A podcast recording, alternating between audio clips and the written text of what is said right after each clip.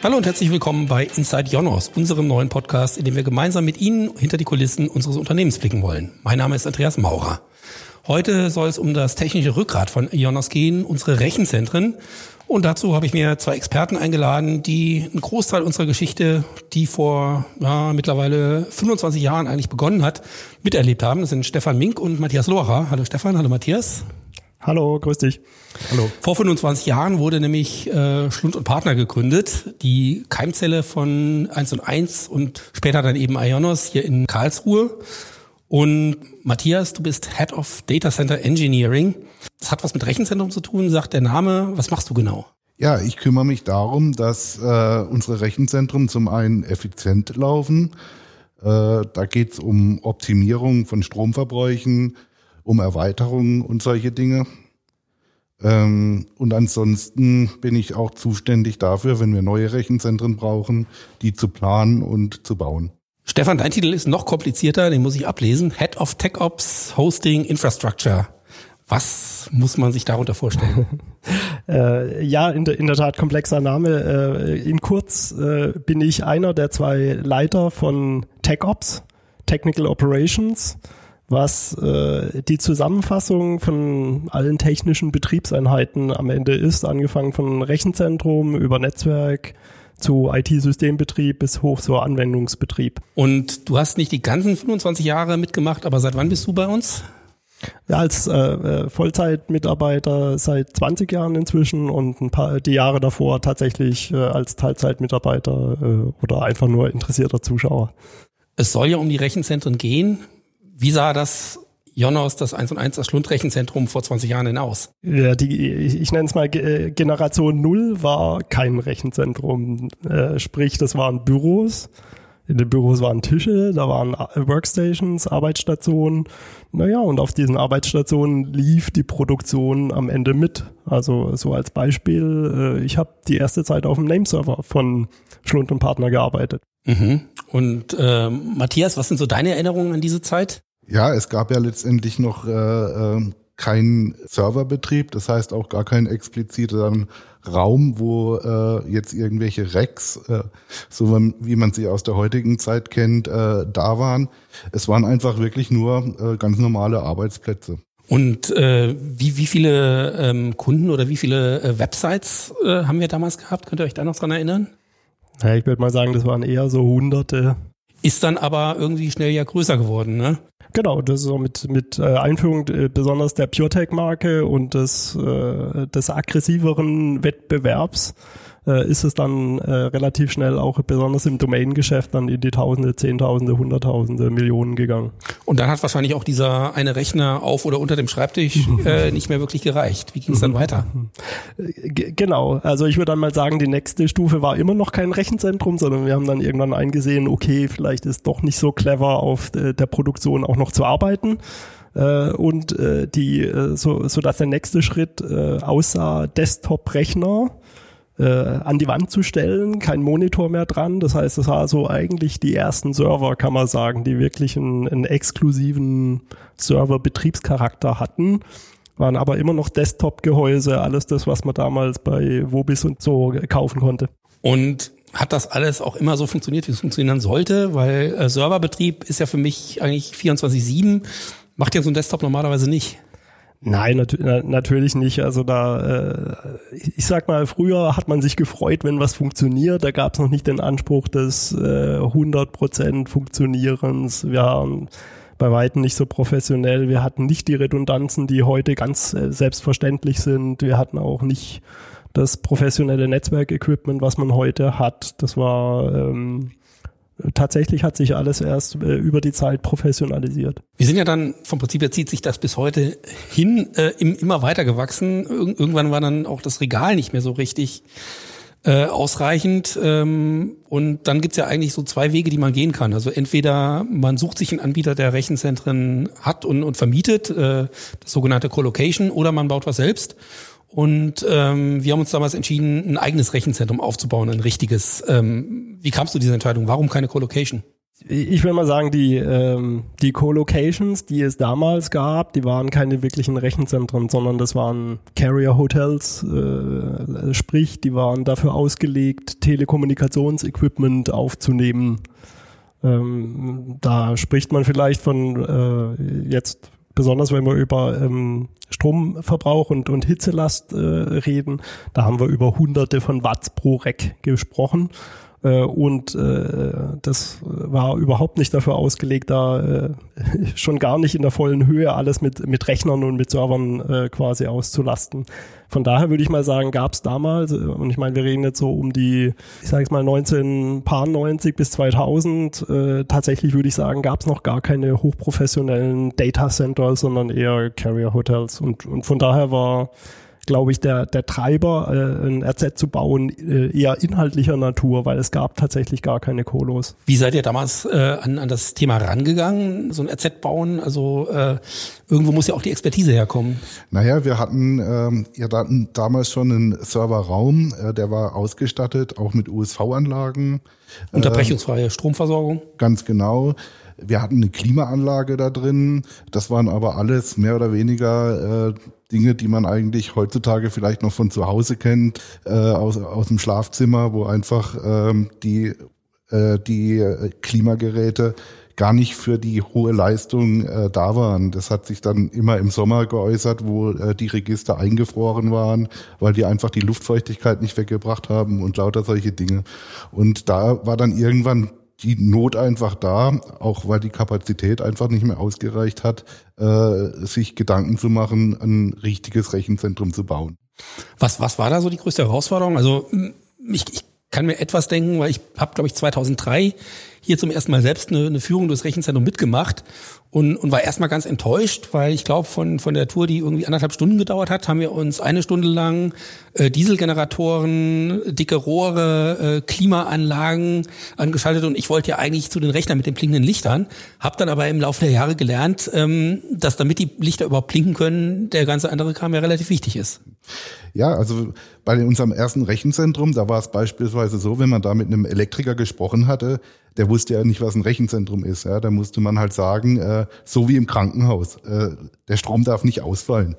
Und äh, das zu übersetzen und zu sagen, hier, wir, wir, wir brauchen Hochverfügbarkeit, äh, ähm, das, äh, das war wirklich ein Prozess, wo äh, wir selber natürlich auch Erfahrungen sammeln mussten, aber vor allem halt auch die externen Leute finden mussten, die für uns sowas bauen können. Wie, wie sah dann dieses erste Re richtige Rechenzentrum praktisch aus? Dadurch, dass wir äh, möglichst nah an unserem Office äh, äh das Rechenzentrum haben wollten, haben wir äh, einen Platz gefunden unter einer benachbarten Turnhalle von einer Schule, äh, wo im Prinzip die Fläche, äh, äh die passende Fläche da war.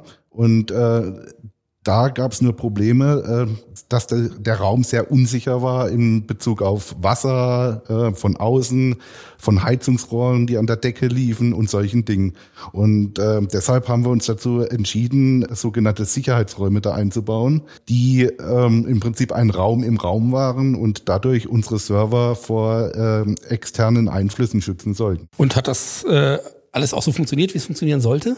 Ähm, naja, da haben wir dann schon gemerkt, dass zwischen Theorie und Praxis irgendwo gewisse äh, Unterschiede sind. Wir hatten Probleme in diesen Räumen, zum einen auch wieder äh, bedingt durch die geringe Höhe, überhaupt die Luft an die Rechner zu bekommen. Und zum anderen hatten wir dadurch, dass die Räume auch extrem dicht war, einmal einen Vorfall, wo die Brandmeldeanlage einen Fehler hatte und dadurch die ähm, eingebaute Löschanlage ausgelöst wurde und die ganzen Räume aufgeblasen wurden. Also die sahen dann letztendlich äh, am Ende aus wie so ein Weinfass. Löschanlage heißt, wir löschen im Rechenzentrum nicht mit Wasser, sondern mit Gas, ne? Ganz genau. Damals haben wir das mit einem äh, sogenannten FM200-Gas gemacht. Äh, heutzutage machen wir das im Wesentlichen mit Stickstoff. Ganz einfach, weil wir was brauchen, was die Flamme löscht, den Sauerstoff verdrängt und ähm, ja, damals war das halt gang und gäbe mit FM200 und der Hersteller sagte auch, man braucht da nicht so etwas wie einen Druckausgleich, man kann das äh, ganz normal in den installieren. Und äh, nach diesem Vorfall war er dann auch äh, äh, schlauer. Aber warum sich die Räume aufgebläht haben, hat man das hinterher festgestellt? Naja, das kann man, also wenn man heutzutage ein Rechenzentrum plant äh, und eine Löschanlage äh, plant, dann wird das berechnet. Man weiß, wie äh, was für ein Volumen der Raum hat und man weiß, äh, wie dicht der Raum ist. Da werden äh, Messungen durchgeführt und nachdem wird dann einfach die Menge des Gases berechnet. Nichtsdestotrotz braucht man immer einen sogenannten Druckausgleich, der halt letztendlich so eine Überströmung macht. Ja, man kann sich so vorstellen wie wie bei einem Wasserkessel äh, ähm, das, das Ventil, wo wo dann oben der überflüssige Druck einfach entweichen kann. Wie, wie groß war dieses Rechenzentrum damals äh, unter der Turnhalle? Ja, wir hatten da ähm, am Ende drei, drei Serverräume und einen sogenannten Net Netzwerkraum. Das heißt, äh, man, man, merkt auch schon hier, äh, da hat die Professionalisierung zugenommen. Äh, wir haben versucht, äh, die, äh, die zentrale Netzwerkinfrastruktur auch in einen eigenen Raum äh, zu installieren, um da auch eine Risikotrennung zu haben, besonders was jetzt Brandgefahr und so weiter anbetrifft. Und hatten dann drei Räume, ähm, zwei für die Eigenproduktion und äh, einen am Ende für sogenanntes Server-Homing, wo die Kunden, auch andere Kunden ihre Rechner äh, installieren konnten und äh, ja, betreiben konnten. Den nächsten Schritt habe ich dann so ein bisschen aus der Ferne äh, miterlebt. Da war ich nämlich bei der damals noch Konkurrenz, bei den Kollegen von Strato, die mittlerweile auch zu Jonas gehören. Und äh, das war eine Geschichte, wo äh, bei uns damals alle gesagt haben, das wird niemals funktionieren, denn ihr musstet aus dem Rechenzentrum äh, unter der Turnhalle raus. Genau, war eine ganz lustige äh, Geschichte. Die Vorstände von Schlund und Partner haben irgendwann mal die, die Zeitung aufgeschlagen und gesehen, ah, in, in Karlsruhe wird ein, äh, ähm, ein neues Kaufhaus gebaut äh, ähm, und ah, das ist am Ettlinger Tor und oh, da ist unser Rechenzentrum. Und ich glaube, also äh, äh, Minuten oder Stunden später hat dann tatsächlich bei den Kollegen auf das Telefon geklingelt und äh, die Stadt hat dann äh, mit Schlund und Partner das Gespräch gesucht und äh, wir sind dann auch zu einer Lösung gekommen, äh, äh, das Rechenzentrum aufzugeben äh, und äh, die IT in das Rechenzentrum Brauerstraße umzuziehen. Genau, das wir heute auch noch haben. Ein ganzes Rechenzentrum umziehen ist ja bestimmt keine triviale Aufgabe. Nö, ganz und gar nicht, aber es ist auch äh, so ein bisschen Übungssache. Also wir als Firma ähm, mussten das an der Stelle lernen. Also an der Stelle gab es am Ende auch keine Diskussion ähm, und keine, keine Alternative. Und äh, na, natürlich kann man sowas entwickeln, kann man sowas lernen. Das heißt, wir haben das neue Rechenzentrum in der Brauerstraße aufgebaut, ähm, über Glasfasern und über Bandbreite miteinander verbunden. Damals hatten wir 10 Gigabit, das war mal richtig viel Bandbreite zwischen den Rechenzentren. Da schmunzelt man heutzutage drüber, aber äh, war damals noch so. Äh, und äh, wir haben dann äh, am Ende ähm, Dinge parallel in Betrieb genommen, soweit wie es ging, und Dinge umkopiert, soweit wie es ging, und Dinge, die halt nicht umkopierbar waren, die sind dann physisch umgezogen worden in Nachtumzugsaktionen. Genau, da gab es auch, glaube ich, wirklich ein, eine Nacht, ähm, wo quasi der, der große Hauptumzug stattfand. Ich glaube, es war tatsächlich äh, graduell über, äh, über mehrere Wochen ist das passiert. Also gab da sicherlich Peak, Peak-Nächte, wo besonders viel passiert ist. Aber äh, ich, glaube, es ist auch äh, gesundes Risikomanagement äh, zu versuchen, das zu strecken, zu lernen, äh, aus, aus Erfahrungen der ersten Nächte zu lernen und das dann schrittweise zu, zu optimieren. Und in, inzwischen würde ich mal sagen, ist so ein, ein RZ-Umzug geübtes Geschäft. Das wäre jetzt auch meine nächste Frage. Ähm wie oft kommt sowas denn vor? Wahrscheinlich nicht jedes Jahr. Nee, zum Glück, zum Glück nicht. Also wir versuchen das natürlich auch zu vermeiden, äh, wo es geht, aber am Ende darf man sich natürlich auch nicht gefangen nehmen lassen. Äh, also gutes Beispiel ist hier vielleicht Amerika. Äh, da haben wir ja ähm, als Schlund und Partner, ich würde mal sagen 2002, 2003 angefangen, äh, ähm, unsere Produkte auch in Amerika, in den USA anzubieten.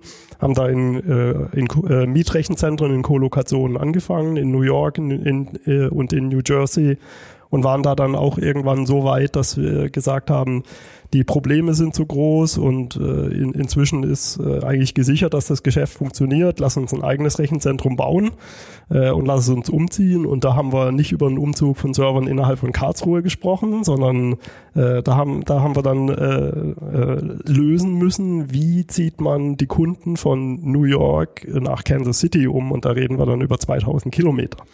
Kansas City kennt man in Deutschland oder, oder Kansas überhaupt, ähm, glaube ich, primär vielleicht aus alten Western oder aus dem äh, Zauberer von Oz. Ähm, warum baut man ein Rechenzentrum im mittleren Westen, äh, wo es sonst nicht viel gibt? Ja, ich glaube, äh, da, da könnte ich, wenn ich für jedes Mal, wo ich die Frage beantwortet habe, einen Euro bekäme, wäre ich schon reich. äh, ist tatsächlich nicht, äh, nicht naheliegend auf den ersten Blick, war aber im Nachhinein eine, eine super Entscheidung. Äh, hatte am Ende mehrere ähm, Gründe. Äh, zum einen ist USA natürlich äh, riesengroß und man muss sich gut überlegen, äh, ich meine, die Lichtgeschwindigkeit die ist natürlich schon, äh, ist schon beachtlich, aber immer noch spürbar und merkbar. Das heißt, am Ende mussten wir uns schon überlegen, wenn wir nur ein Rechenzentrum in USA haben, wie platzieren wir das so, dass wir möglichst alle Kunden in USA gleichmäßig äh, oder zu, äh, ja, bedienen können und es da keinen Gewinner und keinen absoluten Verlierer gibt. Und da dann war natürlich schon naheliegend eher zentral zu suchen. Da haben wir angefangen mit Chicago. Okay, Chicago liegt auch schon einigermaßen zentral, aber noch im Norden. Das heißt, äh, die, diese Latenzdiskussion äh, ähm, hat da mit reingespielt. Am Ende natürlich auch Infrastruktur. Ähm, Glasfaser und Strom sind da die, äh, die, die Kernaspekte. Und jeder, der sich mit Western auskennt, der hat sich vielleicht auch mal mit Eisenbahnen beschäftigt. Und äh, Kansas City ist tatsächlich der Umschlagplatz von Eisenbahnlinien. Das heißt, äh, ob, egal ob man jetzt äh, Ost-West anschaut oder Norden nach Süden, ist äh, Kansas City der zentrale ähm, Eisenbahnumschlagplatz. Und Glasfaser sind zu großen Teilen entlang der Bahnlinie gebaut. Das heißt, man kann davon ausgehen, dass jeder Carrier in USA eigentlich in Kansas City vorbeikommt. Das war der zweite Punkt, der aus Netzwerksicht dann attraktiv war. Und der dritte Punkt war, dass tatsächlich in Kansas City der Strom relativ günstig war im Vergleich zum Rest der USA. Und von daher würde ich sagen, haben wir da tatsächlich so einen Sweet Spot gefunden von äh, günstigem Strom, äh, gute Network Connectivity, gute La äh, und, und gute Latenz. Du bist ja selbst 2006 in die USA gegangen, hast das Rechenzentrum aufgebaut und noch mehrere Jahre geleitet. Was ist in Amerika beim Betrieb von Rechenzentren anders als in Deutschland oder in Europa?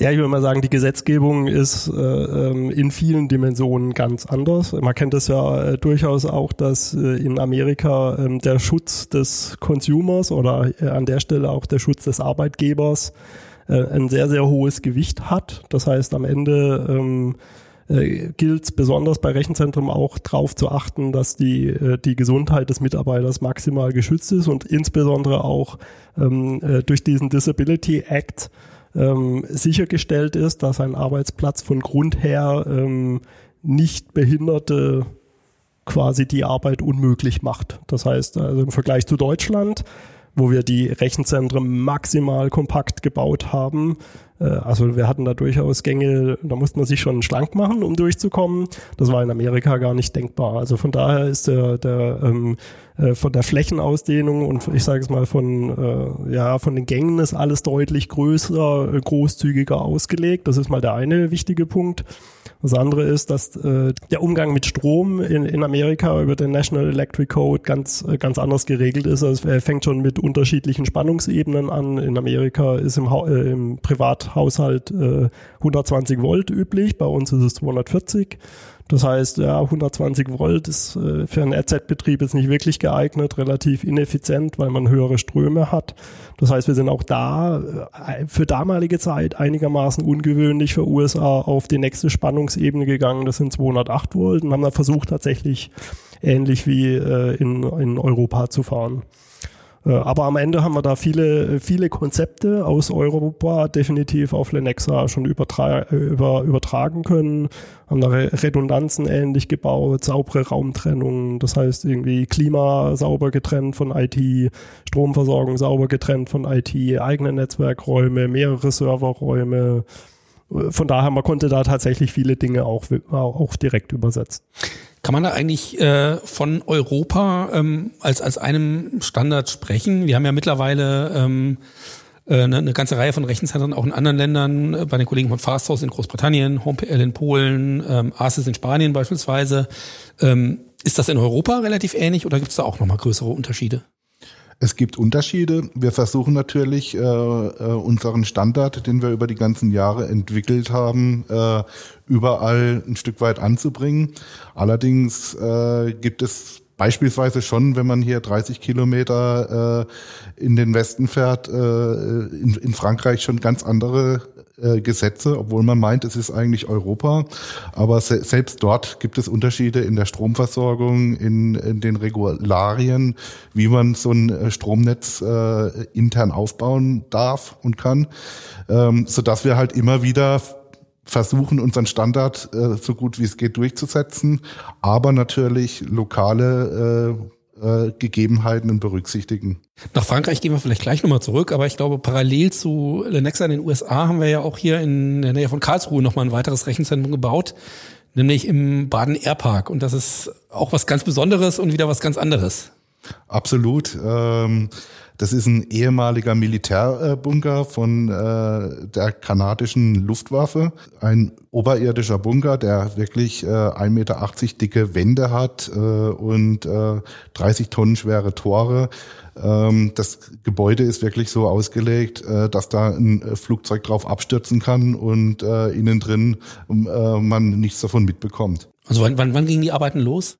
Also wir haben 2006 angefangen, äh, dort ein Rechenzentrum einzubauen und äh, das wurde dann 2007 in Betrieb genommen. Ähm, das war sehr, sehr aufwendig, weil wir diese dicken äh, Betonwände äh, durchlöchern mussten für äh, beispielsweise Rohrleitungen, für Kabel und so weiter. Und äh, das, das war wirklich äh, ein sehr interessantes Projekt wo am Ende ähm, ein, wirklich ein äh, Rechenzentrum entstanden ist, was äh, allein durch die physikalische Sicherheit äh, ja äh, ein Stück weit einzigartig ist. Wir, wir wollten ja eigentlich noch in größeren Bunker ein Rechenzentrum bauen. Äh, das ist, glaube ich, auch eine, eine lustige Geschichte. Ja, wir äh, waren auch äh, einige Jahre an einem Projekt in Hanau in der Nähe von Frankfurt dran, ähm, die ehemalige äh, Atomwiederaufbereitungsanlage äh, umzubauen. Wir haben das Gebäude damals tatsächlich gekauft und ähm, haben äh, angefangen, das Gebäude komplett zu entkernen. Wir haben, wir haben da auch äh, Wände ausgebaut, Wände an anderer Stelle wieder eingebaut. Es war ein riesengroßes Projekt. Allerdings ähm, wurde dann irgendwann das Projekt leider eingefroren, weil wir einfach ein Stück weit äh, ja die Technik äh, ähm, geändert haben. Äh, wir haben unsere Strategie äh, im Unternehmen geändert und deswegen ist es leider äh, kein Rechenzentrum geworden. Ich glaube, vor allen Dingen kam da bei uns auch zum ersten Mal das Thema Cloud auf. Ne? Das war, war einer der Gründe, warum wir das große Rechenzentrum auf einmal nicht mehr gebraucht haben. Das hat sicherlich äh, dazu beigetragen. Also wir, wir sind inzwischen, glaube ich, ein Meister der RZ-Effizienz geworden, äh, haben es auch immer wieder geschafft, unmögliche, unmögliche Sachen äh, umzusetzen. Äh, den, die installierte Basis zu verdichten, äh, äh, quasi Effizienzen nochmal rauszuholen, und tatsächlich hat, äh, hat, äh, hat der, der Cloud-Effekt, das heißt die Virtualisierung bei uns den RZ-Bedarf reduziert. Das war ein wesentlicher Treiber. Ein zweiter Treiber war tatsächlich aber auch, dass zu der Zeit der Strompreis in Deutschland dramatisch angestiegen ist. Würde mal sagen, vorher war das bei niemandem so richtig auf dem, auf dem Radar. Also Klar, hat, hat eine Menge Geld gekostet, aber im Vergleich ist dann der Strompreis dramatisch hochgegangen. Ähm, auch leider äh, dank äh, immer gravierend werdender ähm, Nebenabgaben. Da ist es natürlich angenehm, wenn man viele Kunden auf weniger Rechnern unterbringen kann. Das ist ja so die Grundidee der Cloud. Äh, da kommen wir vielleicht am Ende noch zu. Da sind wir dann ja auch bei der Geschichte, wie aus ins Internet Jonas geworden ist. Aber vielleicht noch mal einen Schritt zurück. Stichwort Frankreich. Ähm, nach dem Bunker im Baden-Airpark kam dann ja eben unser erstes Rechenzentrum in Frankreich, das wieder ein ganz anderes Konzept verfolgt und glaube ich auch eine ganz spannende Geschichte ist. Mhm. Ja, das ist richtig. Also man kann, man kann ja auch sehen, es gibt in der Realität immer Pendelbewegungen. Äh, das heißt, äh, nachdem wir in Hanau ein, ein wirklich riesen Rechenzentrum geplant hatten äh, und dann durchaus ein bisschen verunsichert wurden, naja, wie, wie entwickelt sich denn der Bedarf tatsächlich? Welche Größe macht Sinn? Ähm, und äh, tatsächlich der Begriff der Elastizität ähm, im Cloud-Umfeld groß geworden ist. Das heißt, Elastizität heißt nicht nur größer werden, sondern auch mal kleiner werden können. War das unsere Übersetzung auf die Rechenzentrumswelt? Und wir haben uns gefragt, okay, äh, wenn sich äh, der Bedarf schwer abschätzen lässt, zunimmt, manchmal auch abnimmt, mal verschiebt, was ist die Antwort im, äh, in, in der Rechenzentrumsinfrastruktur darauf? Und äh, das äh, war das Container-RZ, was wir da, äh, daraufhin entwickelt haben. Sprich, wir, wir haben eine Architektur entwickelt, ähm, wo rein auf im Standardmaß auf 40 Fuß Containern wir im, in Lego Manie ein Rechenzentrum bauen konnten. Also die, die Vision, wie man sich so vorstellen kann, war, äh, gib mir einen Parkplatz mit Strom und Glas und ich baue dir ein RZ an einem Tag. Das war so zum äh, als Gedanken äh, ähm, äh, quasi Vision im Raum gestanden. Ähm, und das Schöne bei diesen Containern und der äh, sehr starken Standardisierung ist, äh, man kann sie am Ende vorproduzieren. Das heißt, es ist denkbar, IT-Container, Stromcontainer, Dieselcontainer, Klimacontainer alle auf Lager zu legen. Naja, und dann sagt die Firma, hm, dort brauchen wir ein Rechenzentrum. dann äh, lässt man Laster kommen, lädt die Dinger auf, bringt sie hin, stapelt sie zusammen und kann, äh, bekommt ein RZ. Also ich würde jetzt mal sagen, da sind wir jetzt noch nicht angekommen unbedingt, äh, aber ähm, das Konzept gibt es durchaus her. Und in äh, Niederlauterbach haben wir das dann äh, quasi äh, zum ersten Mal implementiert äh, und haben da jetzt äh, im Prinzip äh, ein Grundstück, auf dem zehn äh, RZ-Einheiten stehen, äh, die rein aus Containern gebaut sind. Und die, die ließen sich auch wieder abbauen und umziehen. Und mit einem Block haben wir das tatsächlich auch schon mal gemacht. Und wie lange hat das dann tatsächlich gedauert, dieses Rechnen aufzubauen? Auch gerade so im Vergleich zu denen, die wir, die wir vorher gebaut haben? Ich glaube, wir haben äh, für die Planung im Vorfeld äh, ja so circa ein Jahr gebraucht. Und die Umsetzung an sich, die war äh, dadurch, dass wir ja mit den Containern ein Konzept gefunden haben, wo man sehr stark parallelisieren kann, äh, hat der ganze Aufbau äh, ich glaube, es war ein halbes Jahr, so Größenordnung gebraucht. Und ähm, da hat sich wirklich auch bezahlt gemacht, dass diese äh, Modularität der Container wirklich klasse ist, um schnell ein Rechenzentrum zu bauen. Man konnte auf der einen Seite vor Ort die Flächen vorbereiten, die Fundamente machen, die Kabel schon verlegen, während die Container irgendwo in einer äh, trockenen Werkstatt mit IT-Equipment, mit USV, mit Stromversorgung und so weiter befüllt wurde. Und ähm, deswegen ging das dann am Ende äh, im Verhältnis sehr schnell. Und das Schöne ist, das Ganze ist in Frankreich, ist aber quasi äh, direkt hinter der Grenze und nicht weit von Karlsruhe. Ne? Genau, das ist eine, eine, eine halbe Stunde Fahrtweg, also von Karlsruhe nicht weiter als zum Baden-Airpark. Andere Rechenzentren haben wir jetzt bei, bei Arsis in, in Spanien stehen, bei Fasthouse. Äh, sehen die vom Prinzip her alle ähnlich aus ähm, wie das, was wir hier in Deutschland haben? Nee, würde ich so tatsächlich nicht sagen. Äh, also sie sind tatsächlich alle ähm, ein Stück weit, haben ihren eigenen Charakter. Äh, und es ist tatsächlich immer wieder erstaunlich, dass sich in der RZ-Welt äh, mit der Uptime-Tier-Klassifikation zwar ein Qualitätsstandard etabliert hat, aber in der Realität, äh, und ich habe schon viele Rechenzentren gesehen, sieht jedes RZ wieder ein Stück anders aus. Aber was ist denn jetzt das Rechenzentrum der Zukunft? Ist das der Bunker? Sind das die Container? Wenn du heute ein neues Rechenzentrum auf der grünen Wiese bauen müsstest, äh, wie sähe das aus? Ja, ich, ich glaube, äh, die, die Zukunft der Rechenzentren wird sehr vielfältig sein. Also ich glaube nach wie vor daran, dass es äh, ähm, sich lohnt, äh, wenige große Rechenzentren zu bauen. Das machen ja die Hyperscaler äh, im Prinzip auch vor, weil am Ende die betriebliche Effizienz ähm, äh, einfacher erreichbar ist, wenn man groß, äh, große Mengen produzieren muss, große Mengen baut. Das hängt, hängt dann mit der Infrastruktureffizienz zusammen, mit äh, der Betriebsmannschaftseffizienz äh, und der Energieeffizienz am Ende auch. Aber äh, das Thema Edge Cloud ist ja jetzt äh, zwar ein über, überhyptes im Moment noch, aber ich glaube, ein Stück weit wird sich das tatsächlich materialisieren. Und da reden wir nicht über wenige zentrale Rechenzentren, sondern über eine super verteilte äh, Rechenzentrumsinfrastruktur, in aber äh, deutlich kleineren Größenordnungen. Und da äh, würde ich mal sagen, bietet sich das Container-Prinzip ähm, super an, weil da kann man dann vorproduzieren, kann reagieren, kann sehr, sehr schnell mit äh, wenig Vorlaufzeit und, und wenig äh, vor Ort ähm, ja, äh, Strukturen ein, ein, ein Rechenzentrum aufbauen. 2018 ist ja aus dem Zusammenschluss von äh, 1 und 1 Internet und, und ProfitBricks ein großer Cloud-Anbieter mit einer echten Enterprise-Cloud-Lösung äh, geworden. Spiegelt sich das auch in, in unseren neuen Rechenzentren entsprechend wieder?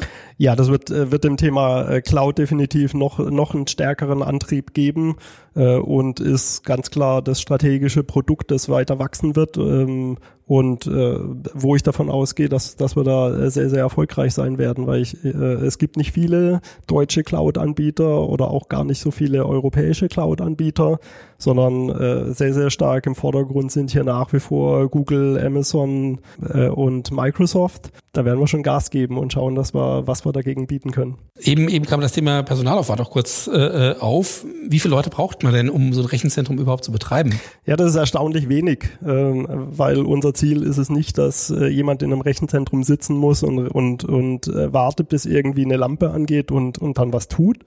Äh, sondern das äh, gibt auch die Professionalisierung am Ende und, und äh, Redundanzen her, die besonders im Cloud-Umfeld herrschen, äh, helfen. Ähm, das heißt, das Ziel ist, so viel wie möglich von dem Arbeitsbedarf in äh, Batches, also sprich in, in äh, zu sammeln, so dass ein Mitarbeiter eigentlich idealerweise ohne zeitlichen Druck durch ein Rechenzentrum geht und eine ganze Reihe von, von Arbeiten auf einmal äh, abarbeiten kann. Und dann geht er aus dem Rechenzentrum raus, macht das Licht aus und in ein paar Stunden kommt wieder einer und er erledigt dann die nächste Charge. Das heißt, der Kollege, der für den täglichen Betrieb äh, verantwortlich ist, der muss gar nicht im selben Gebäude sitzen. Nö, wir haben eigentlich äh, äh, kaum ein Rechenzentrum ist bei uns 24 mal 7 vor Ort besetzt. Das heißt, nur wenn mal ein Stück Hardware kaputt geht, kommt jemand vorbei? Genau. Nennt sich Lights Out Rechenzentrum. Das heißt, der Default, der Standardzustand des Rechenzentrums ist, Lichter sind aus, keiner ist da, das Rechenzentrum macht seine Arbeit. Spannende Zeiten. Vielen Dank, Stefan, vielen Dank, Matthias, äh, für diese interessanten Einsichten in fast 25 Jahre Rechenzentrumshistorie oder Server unterm Tisch Historie bei äh, Jonas und den Unternehmen, aus denen Jonas entstanden ist. Ähm, ich hoffe, es hat Ihnen auch ein bisschen Spaß gemacht. Wenn ja, sind Sie vielleicht beim nächsten Mal wieder dabei. Wir freuen uns auch über Kommentare, ähm, Themenwünsche für kommende Ausgaben. Die können Sie je nach Plattform auf unseren Social-Media-Kanälen hinterlassen oder unter dem Podcast. Wir sind auf Twitter unter jonas-de erreichbar, Jonas Deutschland auf Facebook und einfach nur Jonas auf LinkedIn. Damit vielen Dank fürs Zuhören. Tschüss und bis bald bei Inside Jonas. Tschüss.